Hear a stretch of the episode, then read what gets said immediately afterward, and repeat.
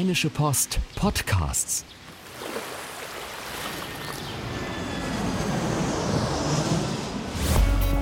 Gut Leben, der Podcast rund um Reisen, Gesundheit und alles, was unser Leben sonst noch besser macht. Mittwoch, der 17. Januar 2018. Herzlich willkommen zu einer neuen Folge Gut Leben Podcast. Hallo Susanne. Hi Henning. Wenn ich mich hier so umgucke, dann stelle ich fest, dass wir wieder auf der Therapie-Couch sitzen, du und ich heute auf der Paartherapie-Couch von Bettina Kirchmann. Sie ist Sexual- und Paartherapeutin. Und äh, wir wollen heute mit ihr darüber reden, ob wir nicht alle ein bisschen Fifty Shades of Grey sind. Anlass ist, dass nächsten Monat der dritte Teil von dem Kassenschlager rauskommt. Und ich sage erstmal Hallo, Bettina Kirchmann. Ja, hallo, herzlich willkommen. Die Frage, die wir uns natürlich alle stellen, ist, warum hat diese Geschichte so viel Erfolg? Die Frage der Fragen, genau. Es ist auch immer wieder für mich lustig zu sehen, dass es tatsächlich auch immer wieder tatsächlich viele meiner äh, Patientinnen das Buch gelesen haben und auch irgendwie, ja, das nicht schlecht fanden. Also zumindest was diesen erotischen Aspekt betrifft, nicht unbedingt äh, im Sinne von äh, tolle tolle literarische Qualität, aber dass da doch viele Themen drin sind, die Frauen sehr ansprechen. Ich habe den Film nicht gesehen, das Buch nicht gelesen, aber das Konzept, was glaube ich so grundsätzlich jeder verstanden hat, ist also ein starker, reicher, mächtiger Mann äh, zieht eine äh, jüngere Frau in seinen Bann und als sie dann ankommt, äh, merkt sie, hier ist nicht einfach nur ganz normale Liebe im Bett, sondern er ist ein äh, wie nennt sich das eigentlich? Master, ein Dom, ein, ja, er will sie dominieren und führt sie quasi in diese ganze BDSM-Welt, äh, SM-Welt rein. So, das ist das, das ist das äh, Grundkonzept, ne? Genau, dabei ist es wichtig, dass sie ähm, schon auch, äh, ganzen Bücher über, immer auch diejenige bleibt, die auch ein bisschen mitbestimmt. Also sie ist schon auch diejenige, die ihm dann Grenzen setzt und die auch sagt, hier, das möchte ich, das möchte ich nicht. Aber die, bei den sexuellen Spielen ist er natürlich erstmal derjenige, der der Dom ist und sie die Sub oder Sub. Und ähm, auf jeden Fall die beiden da so ihre Spielchen von Macht und Ohnmacht spielen. Das ist äh, schon auf jeden Fall, was drin vorkommt, das große Thema. Ah, da muss man sich jetzt natürlich fragen, kommt man da jetzt an dieses Klischee ran? Ist das tatsächlich das, was da angetriggert wird, dass Frauen dann eben immer dominiert werden wollen? Vielleicht nicht immer in diesem Ausmaß, ne? aber warum rennen da so viele rein? Geht es da tatsächlich darum, dass solche Bilder getriggert werden? Ja, es gibt ja dieses, diese Frage auch um, um dieses Thema, warum haben so viele Frauen tatsächlich die Fantasie, mh, dominiert zu werden oder vielleicht sogar, das darf man ja gar nicht immer so sagen, aber dieses, diese Vergewaltigungsfantasien hat man ja untersucht jetzt auch nochmal, woran liegt es eigentlich, dass diese Fantasien existieren? Und man hat ja jetzt final herausgefunden, dass es eben daran liegt, dass ähm, der eine Teil der ist, dass der Mann nicht anders kann, als einen zu ja, sexuell zu überwältigen. Das heißt, das, die, die, die Anziehung ist so stark, dass der Mann das tun muss, also dass das der Hauptreiz an dieser Fantasie ist. Und zum anderen man aber eben auch vor einem Regisseur dieser Fantasie trotzdem selber bleibt.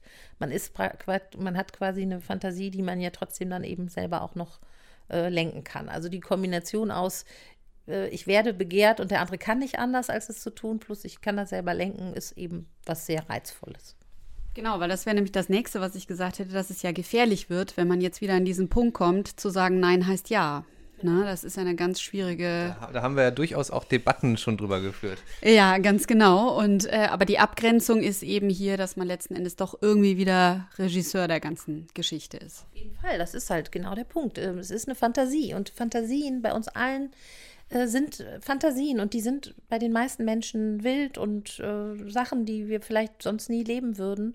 Ähm, und die dürfen auch so sein. Und das ist auch gerade der Reiz ja an Fantasie. Fantasie ist meistens etwas, was wir eben gar nicht unbedingt leben würden und was aber eben ein Kick ist, weil wir es vielleicht sonst gar nicht machen würden. Und dabei natürlich, klar, Nein heißt Nein im Leben, aber in der Fantasie kann man äh, vielleicht überwältigt werden, weil der andere nicht anders kann, weil der mir nicht widerstehen kann. Und ich kann aber die Regisseurin sein, die sagt, und dabei geht es mir aber immer noch gut und ich genieße es einfach nur leidenschaftlich, ja, und nicht mit Schmerz oder mit Unwohlsein oder so.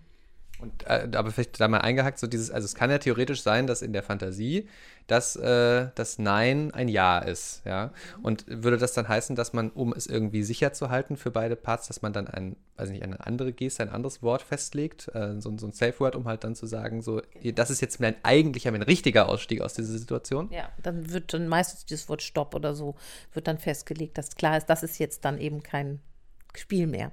Wenn man denn noch reden kann. Man, ja, genau, das muss halt ein Zeichen abgemacht werden, wenn man noch irgendeine Möglichkeit hat, ein Zeichen zu geben. Genau, genau. Das ist dann wichtig. Genau. Ansonsten sollte man sich vermutlich sehr gut kennen. Ähm, kann man denn diesen Film nutzen, um irgendwie in der Beziehung sexuell weiterzukommen? Also macht es Sinn, da mit seinem Partner reinzugehen oder den vielleicht zu Hause zu gucken?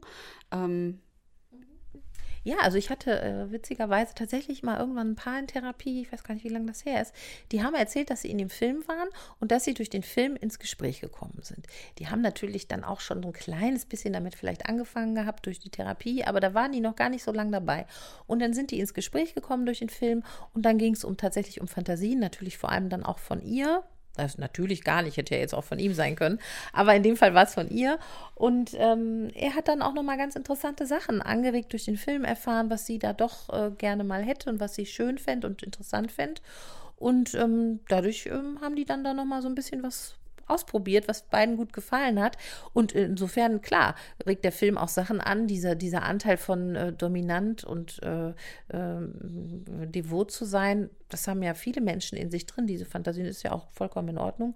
Und das kann man ja dann gucken, wie will man das ausleben, ne? Wie stark oder schwach oder mit kleinen bisschen. Man kann da ja jetzt mittlerweile, glaube ich, viel Spielzeug kommt, konnte man immer schon, ne? Aber durch den Film ist das, glaube ich, nochmal, das ganze Merchandising ist dann nochmal so richtig schön gekommen dann dazu, ne? Es ist ja aber grundsätzlich immer ein schwieriges Thema. Ähm, hatten Sie ja auch schon mal angemerkt in Beziehungen, wenn man eben, ich sag mal, Spezialwünsche hat, die anzubringen, den Mut dazu finden. Was kann man da machen? Ja, das ist natürlich immer ein heikles Thema und das habe ich hier natürlich auch täglich, ne? dass in den Anamnesen, wenn die hm, Partner einzeln ja dann erstmal erzählen von, von ihrer, auch ihrer Sexualität, äh, dass dann äh, solche Wünsche kommen, die, die eben nicht vom anderen unbedingt erfüllt werden oder aber auch, die einfach noch nie benannt wurden, weil man sich dafür schämt. Und ähm, da arbeite ich dann natürlich auch mit dem Paar darauf hin, dass sie sich das trauen. Ähm, da muss man dann natürlich gucken, dass man die dann da drin unterstützt, ähm, dass es gar nicht so schlimm ist. Das ist aber oft eine Sache, die sich im Laufe der Therapie so entwickelt, ähm, dass beide offener damit werden, über sexuelle Dinge zu sprechen. Denn der Sinn der Sexualberatung und Sexualtherapie ist ja auch unter anderem, diese ähm, zu lernen, über Dinge überhaupt zu sprechen, also zu kommunizieren, auszusprechen, Wörter zu finden für die Geschlechtsteile, für die Sachen, die man gerne macht, dass man, also und je mehr man darüber redet, das ist auch immer so süß zu sehen bei den Paaren, ähm, ne, wenn Sie sich jetzt vorstellen, die machen das ja dann auch Wochen, Monate lang und kriegen immer wieder Hausaufgaben auf und sind immer wieder in dem Thema drin und dann hier in den Sitzungen anderthalb Stunden, man redet darüber. Man merkt richtig, wie sich das verändert, dass die lockerer über diese Dinge reden können und nach einer bestimmten Zeit ist das meistens, dass das automatisch auf den Tisch kommt. Das Thema, ich merke mir das natürlich dann in meinem Hinterkopf, mhm, Herr so und so und die Frau so und so, da muss ich dran denken, äh, er möchte ja gern und sie möchte ja gern. So, und dass ich dann so gucke, wie lenke ich das da so ein bisschen hin, ähm, dass man mal so auf das Thema kommt. Und es ist eigentlich fast immer so, dass das Thema dann auch irgendwann auf den Tisch kommt. Da gibt es auch, man kann auch aus der systemischen äh, Sexualtherapie, da gibt es auch Übungen, wo man lernt, über diese Dinge zu sprechen. Ähm, und dass man dann eben irgendwann dahin kommt zu sagen, das und das wünsche ich mir eigentlich, dann ist das Paar aber an einem Punkt, wo es auch jeder gut verkraften kann. Also wo dann der andere auch zuhört. Das habe ich eigentlich auch wirklich noch nie anders erlebt. Ja. Das heißt, äh, diese Angst, die die Leute mit sich rumtragen, dass der andere einen dann verurteilt und keine Ahnung was völlig ausflippt, das ist am Ende nie, nie oder fast nie bestätigt worden? Nee, oder es kann ja dann aber auch sein, dass der Partner gelernt hat in der Zeit eben äh, zu sagen, du, ich höre das, was du dir wünschst und den Teil davon kann ich dir vielleicht erfüllen und den nicht, den möchte ich auch nicht erfüllen. Dann sind die aber an einem Punkt, wo die sich trauen, das zu sagen.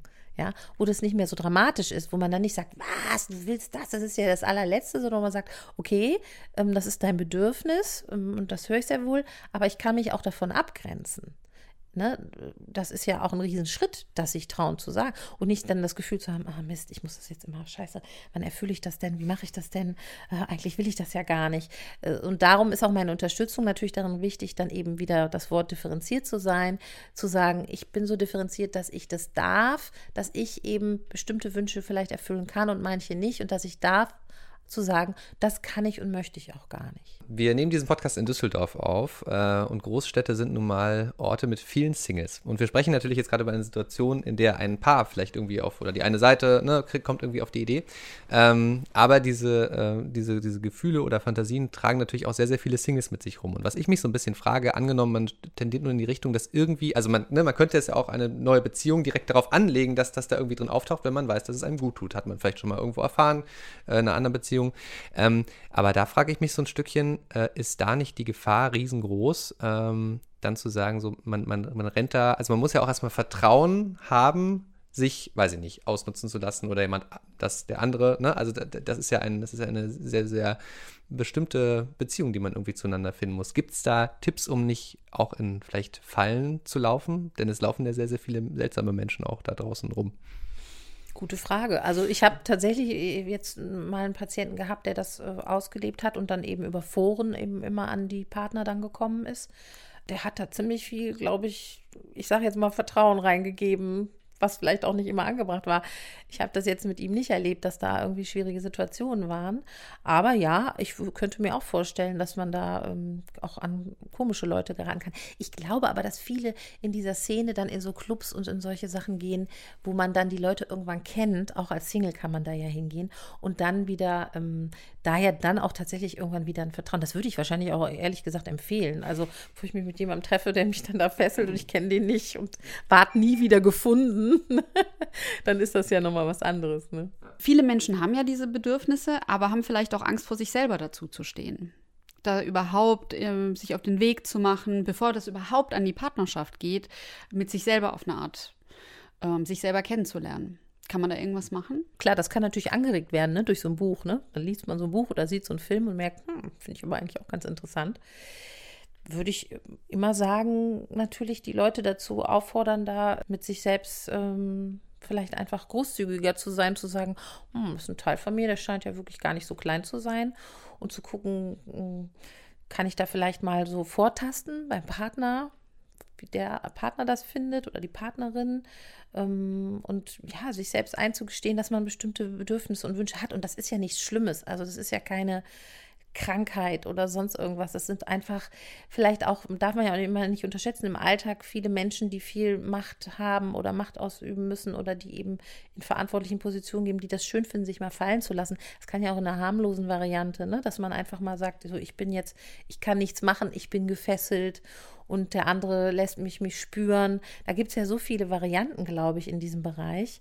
Ähm, dass, dass es durchaus ja ja, ich würde ja immer sagen, Leute, seid toleranter mit euren Wünschen und Bedürfnissen. Solange man, finde ich, keine Kinder missbraucht, kann man so viele Dinge tun äh, ne? oder auch anderen Menschen wehtut, ne? nicht nur Kindern, sondern auch anderen Menschen nicht verletzt, kann man doch diese Dinge alle ausleben. Und es ist wichtig, dass man äh, lernt, dazu zu stehen, dass wir alle sexuelle Wesen sind, die ähm, unterschiedliche Wünsche und Bedürfnisse haben, die geprägt sind durch unsere Geschichte, durch unsere Kindheit, durch das, wie wir sexuell sozialisiert sind.